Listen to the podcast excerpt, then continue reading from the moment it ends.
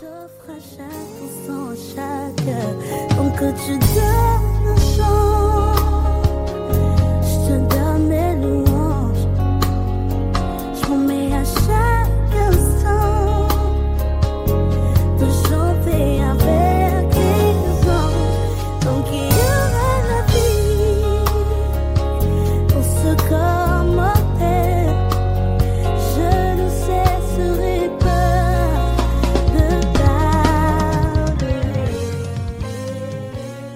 Bum. Bonjour à tous, on continue sur euh, notre sujet, je change d'église et on est en train de discuter de la lèpre spirituelle.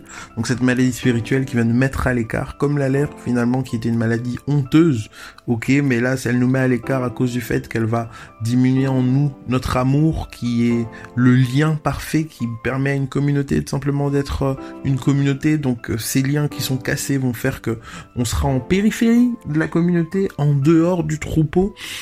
Euh, ce qui est quelque chose vraiment de, pas évident du tout. Euh, elle va aussi donc, par rapport au fait qu'on est en périphérie, faire de nous une cible facile, ok On aura moins envie de participer aux, aux activités. Pourquoi? Parce que on voit mal ce, ce, ce, ce responsable-là. On a de la rancœur, on a de l'amertume, on a moins d'amour. euh, Ok, oui, voilà, sont tous les mêmes. Voilà, sont des hypocrites euh, manque de miséricorde, etc. On n'a plus envie de participer aux activités, on a moins envie d'être nourri. Est-ce que même on pense à la nourriture? Vous voyez? Donc tout devient charnel. Donc c'est vraiment, vraiment, vraiment euh, interpellant et dangereux, ok?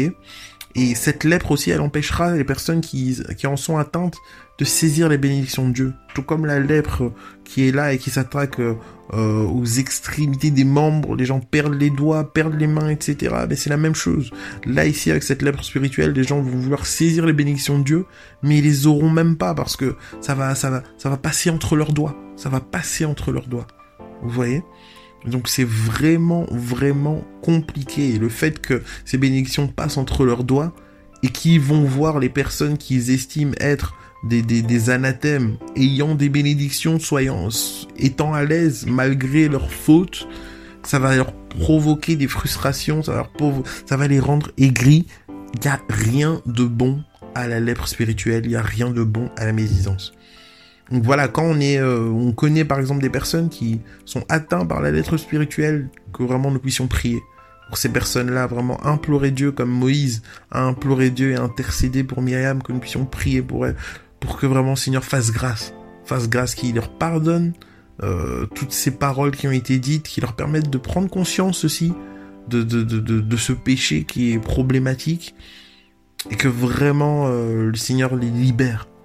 Donc voilà que le Seigneur puisse nous utiliser, toutes les personnes qui peuvent écouter ça, pour que nous soyons ces artisans qui prient en faveur de toutes ces, personnes qui ont été atteintes de lèpre spirituelle. Et si, en entendant finalement ces notes, tu te rends compte que, ah, ok, je, ben, j'ai médit en fait, et je suis peut-être atteint par rapport aux caractéristiques, je suis peut-être atteint de la lèpre spirituelle, ben, répands-toi tout simplement.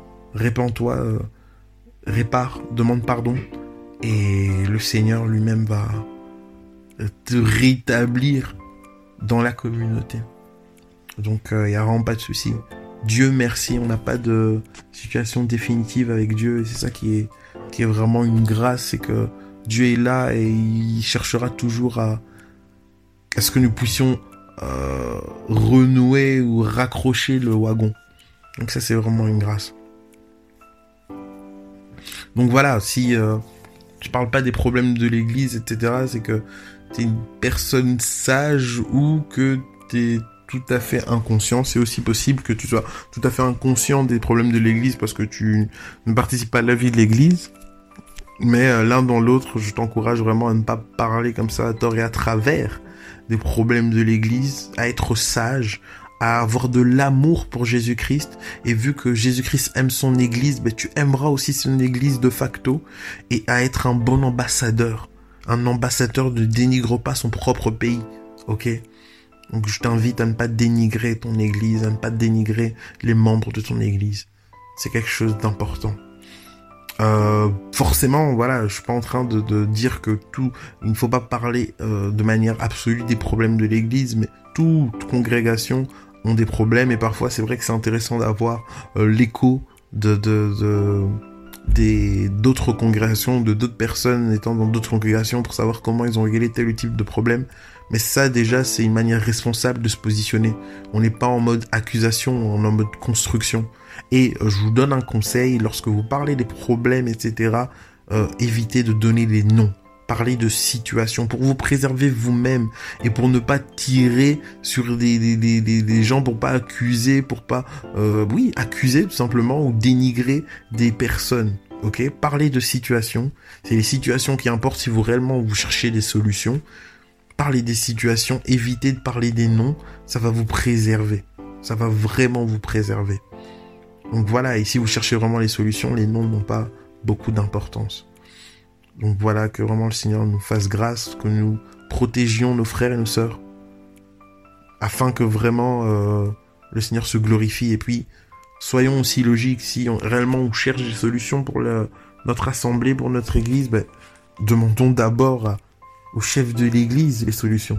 Parce que c'est bien beau de faire des réunions euh, chez les uns, chez les autres pour parler des problèmes et entre guillemets chercher des solutions si nous n'apprenons même pas à plier le genou par rapport à ces problèmes ou à demander euh, au maître de la moisson comment faire, ben, c'est que on n'a pas trop compris euh, le concept. D'abord on vient, on prie, on demande à Dieu. Avant de parler à qui que ce soit, on demande à Dieu qu'est-ce qu'il en pense. C'est son église. Et en agissant comme ça, beaucoup de problèmes, je pense, n'auront même pas besoin d'être traités de manière euh, verbale avec les, des, frères et des sœurs. Pourquoi? Parce que Dieu agira. Dieu agira. Et en fait, quelqu'un qui commence à œuvrer avec Dieu, etc., quelqu'un qui voit et qui participe, qui travaille à l'établissement du corps du Christ se rend compte à quel point l'intercession est quelque chose d'essentiel. Parce que les problèmes sont là les problèmes sont là et seront toujours là. Et si on veut régler les problèmes de manière charnelle, ça explose parce qu'on est des hommes. Voilà pourquoi on a besoin de ce lien parfait qui est l'amour. Voilà pourquoi on a besoin du Saint-Esprit qui nous donne sa sagesse. Voilà pourquoi on a besoin de énormément de présence du fruit d'esprit en nous. On a besoin de toutes ces choses. Sans ça, on n'y arrivera pas. On a besoin d'intercéder pour que le Seigneur nous transforme.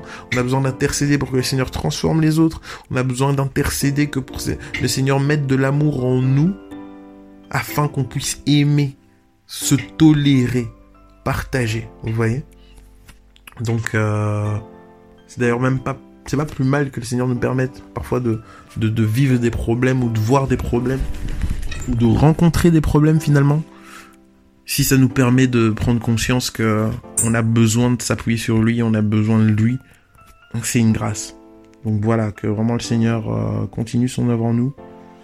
Passons une excellente journée en Jésus-Christ. Arrêtons de parler à tort et à travers, mais réellement comme un Pierre 4 le dit, aimez-vous ardemment les uns les autres, car l'amour nous permet de garder le silence sur une multitude de péchés. Soyez bénis. Chanter avec les anges,